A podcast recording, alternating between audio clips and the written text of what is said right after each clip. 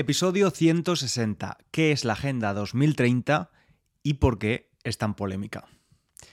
Estudiante, voy a empezar el episodio pidiéndote algo de lo que espero puedas beneficiarte.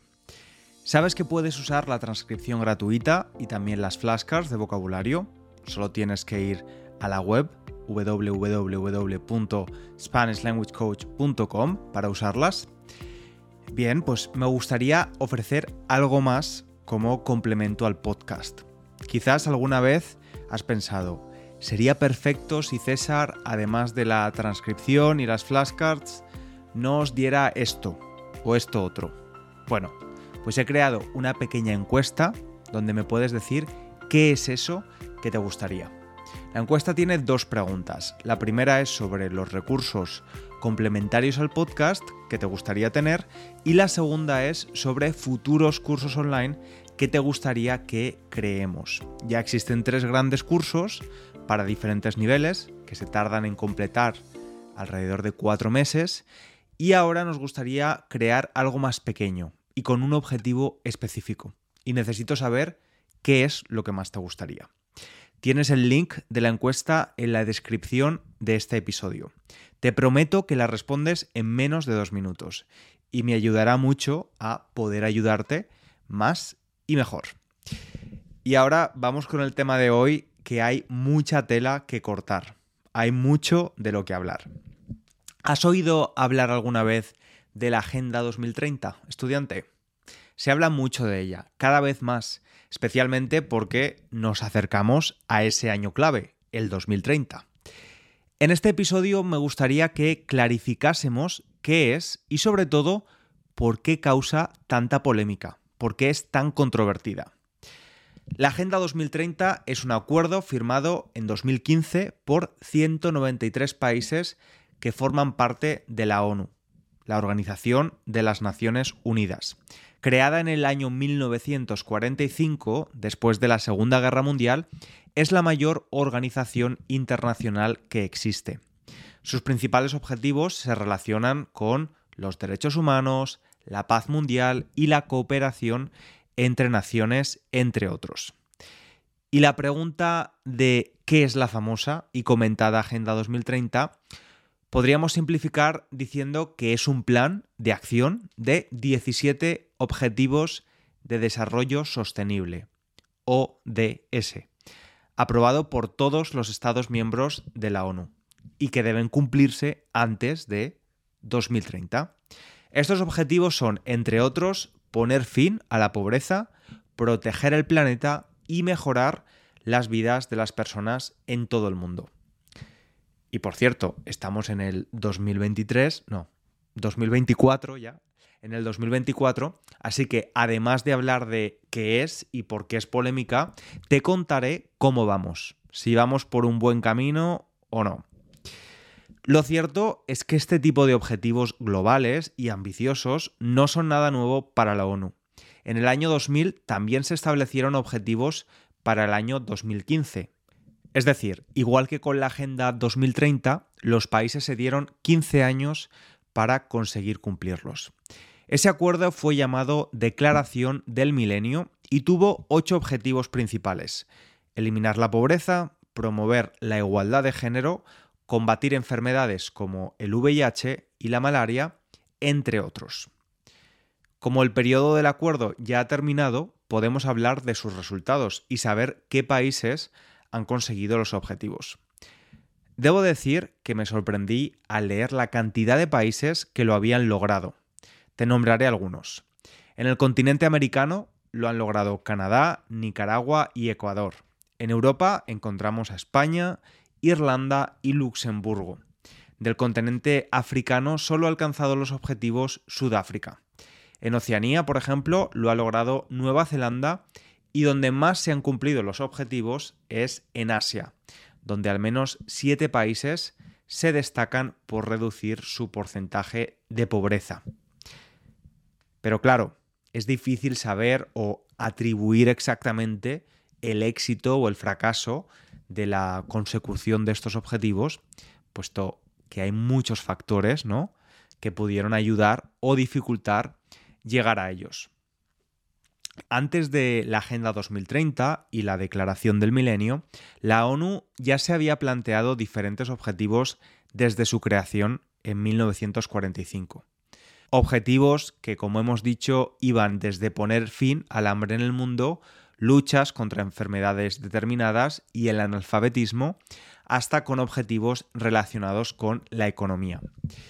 Y volviendo al tema de hoy, la Agenda 2030, no hay duda de que es un proyecto tremendamente ambicioso que necesita mucha planificación y organización.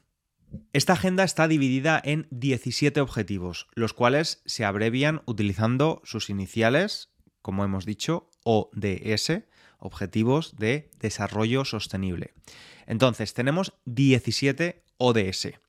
Vamos a hablar un poco de los 17 objetivos, aunque solo hablaremos con detalle de algunos de ellos, los que son más polémicos o se les pone más atención.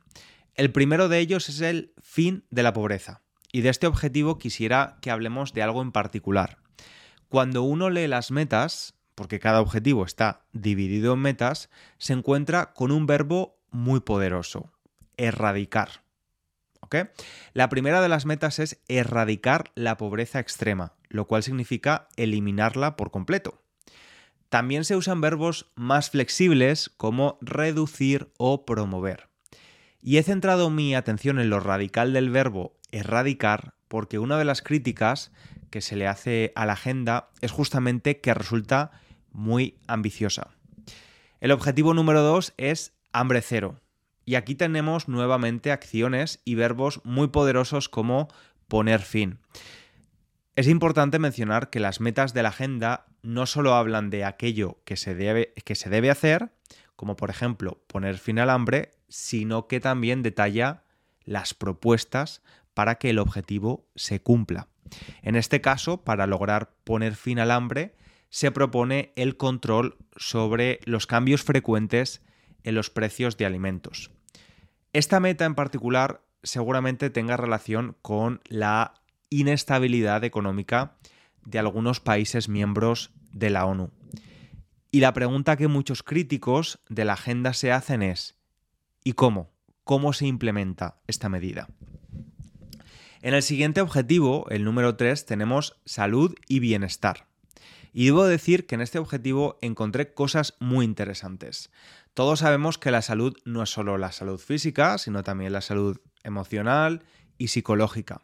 Y en este objetivo se pueden encontrar metas muy nobles como la prevención y tratamiento frente a las adicciones, reducción de enfermedades de salud mental, entre otros. Desde hace mucho tiempo, la salud se entiende como un estado de bienestar y no como la ausencia de enfermedades. A pesar de ello, muchas veces solo vemos metas que intervienen cuando la enfermedad ya está presente en lugar de prevenirla. Objetivo 4. Educación y calidad. Y este es uno de los objetivos más importantes del proyecto porque la ONU considera a la educación como la base de todos los demás objetivos. Es decir, sin educación no sería posible lograr nada de lo que se plantea en la agenda. Como me decía una profesora en la universidad, y es una frase que yo repito muchísimo, la educación es la mejor inversión a largo plazo. Y avanzando encontramos el quinto objetivo, número 5, sobre la igualdad de género. Y aquí podemos encontrar metas muy similares entre sí, pero una en particular me llamó la atención porque nos permite ver las diferencias entre países y culturas. La meta 5.3 propone la eliminación del matrimonio infantil y mutilación genital femenina.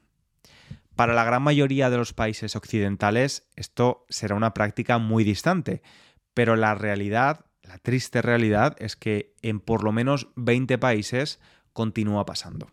Terrorífico. Siguiendo con los objetivos, nos encontramos con el número 6, que es agua limpia y saneamiento. También con el número 7, que nos habla de energía accesible y no contaminante.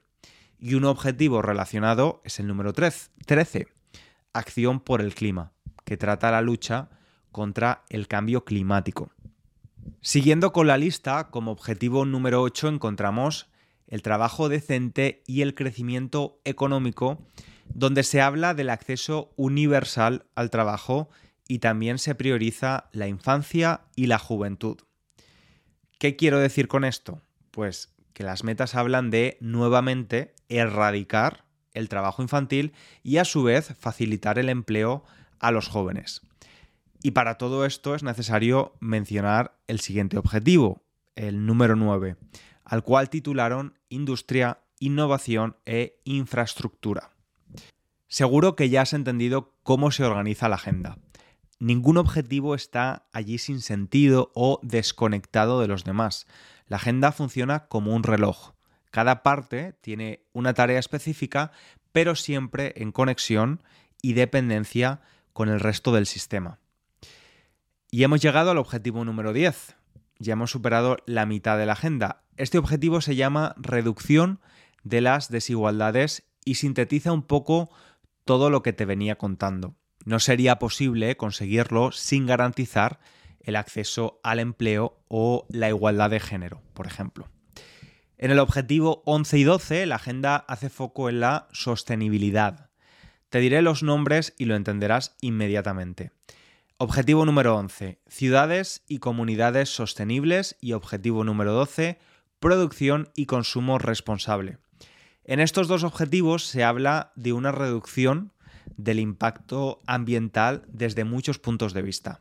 Podemos encontrar metas relacionadas con las zonas verdes, es decir, espacios como parques o jardines públicos, y también con la importancia de la reducción del desperdicio de alimentos, evitar malgastar la comida.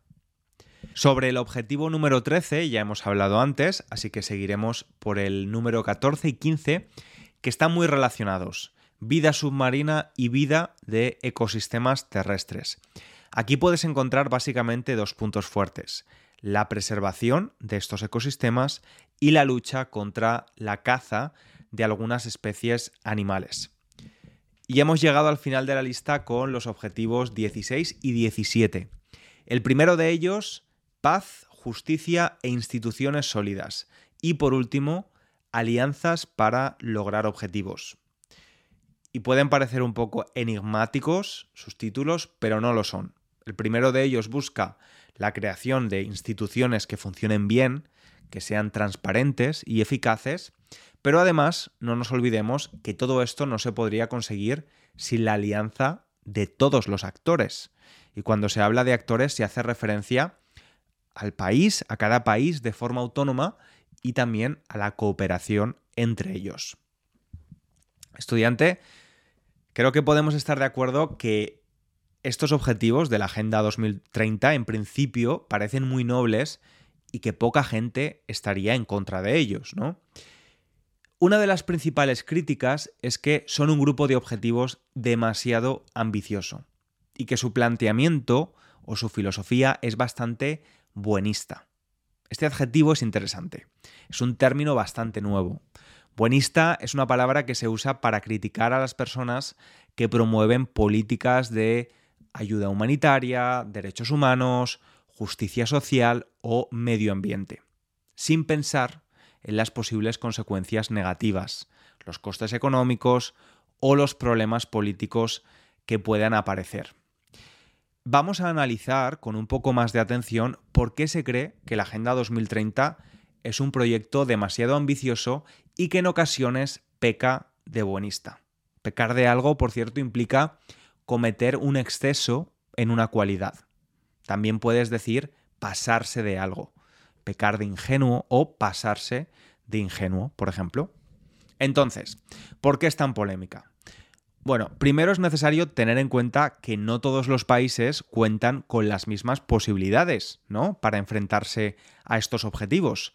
Como puedes imaginar, dentro de los 193 países hay una gran diversidad de gobiernos, economías y culturas.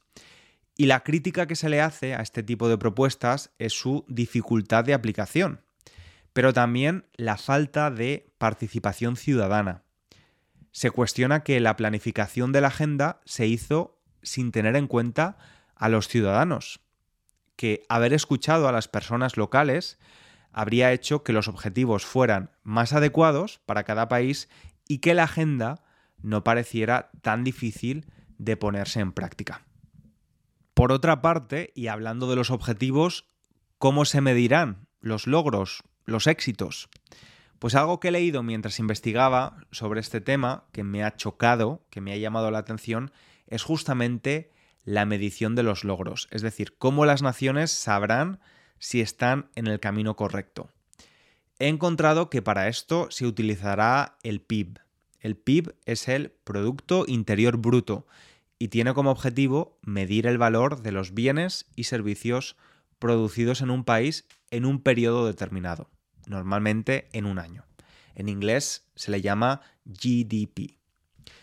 ¿Y es posible medir el logro de objetivos como el cambio climático o la desigualdad con el PIB? Pues la respuesta es que en realidad no.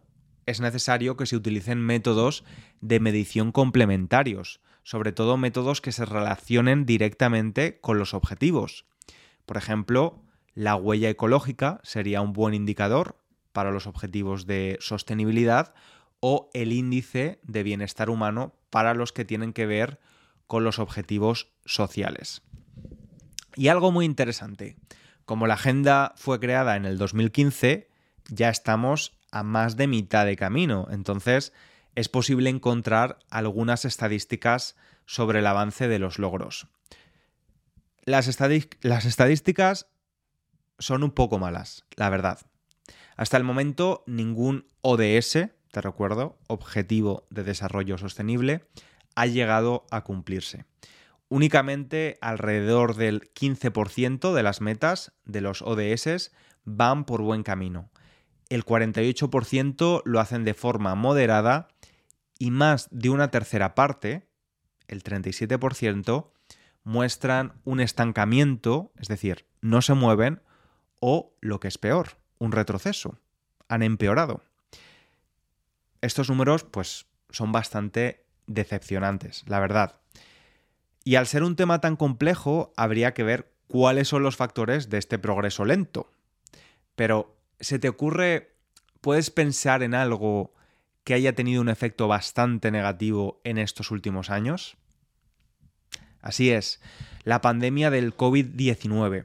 Sin dudas, en el 2015 nadie tenía en cuenta la posible aparición ¿no? de una pandemia mundial. Y además de la pérdida de más de 200, 255 trabajos a tiempo completo, alrededor de 120 millones de personas volvieron a la pobreza y el hambre crónico en este periodo. Y el acceso a la educación y al sistema sanitario de las personas más vulnerables se debilitó. ¿Tú qué piensas de la Agenda 2030, estudiante? Mira, yo mientras preparaba este episodio, a mí me venía a la cabeza la expresión en inglés shoot for the stars, que en español se traduce como apuntar alto. Este plan es claramente un plan muy ambicioso, apunta alto.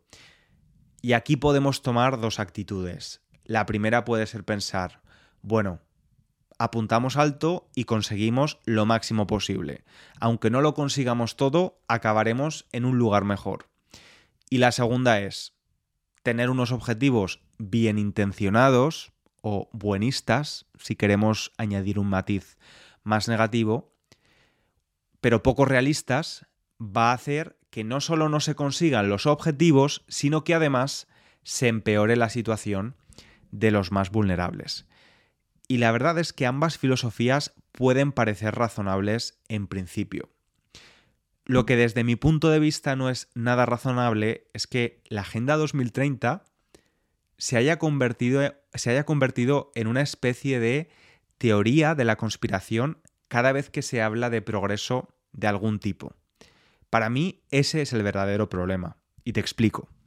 Muchas personas piensan que lo que realmente hay detrás de la Agenda 2030 es otra cosa, una especie de estrategia para crear un gobierno mundial, controlar a la población y manipular el medio ambiente.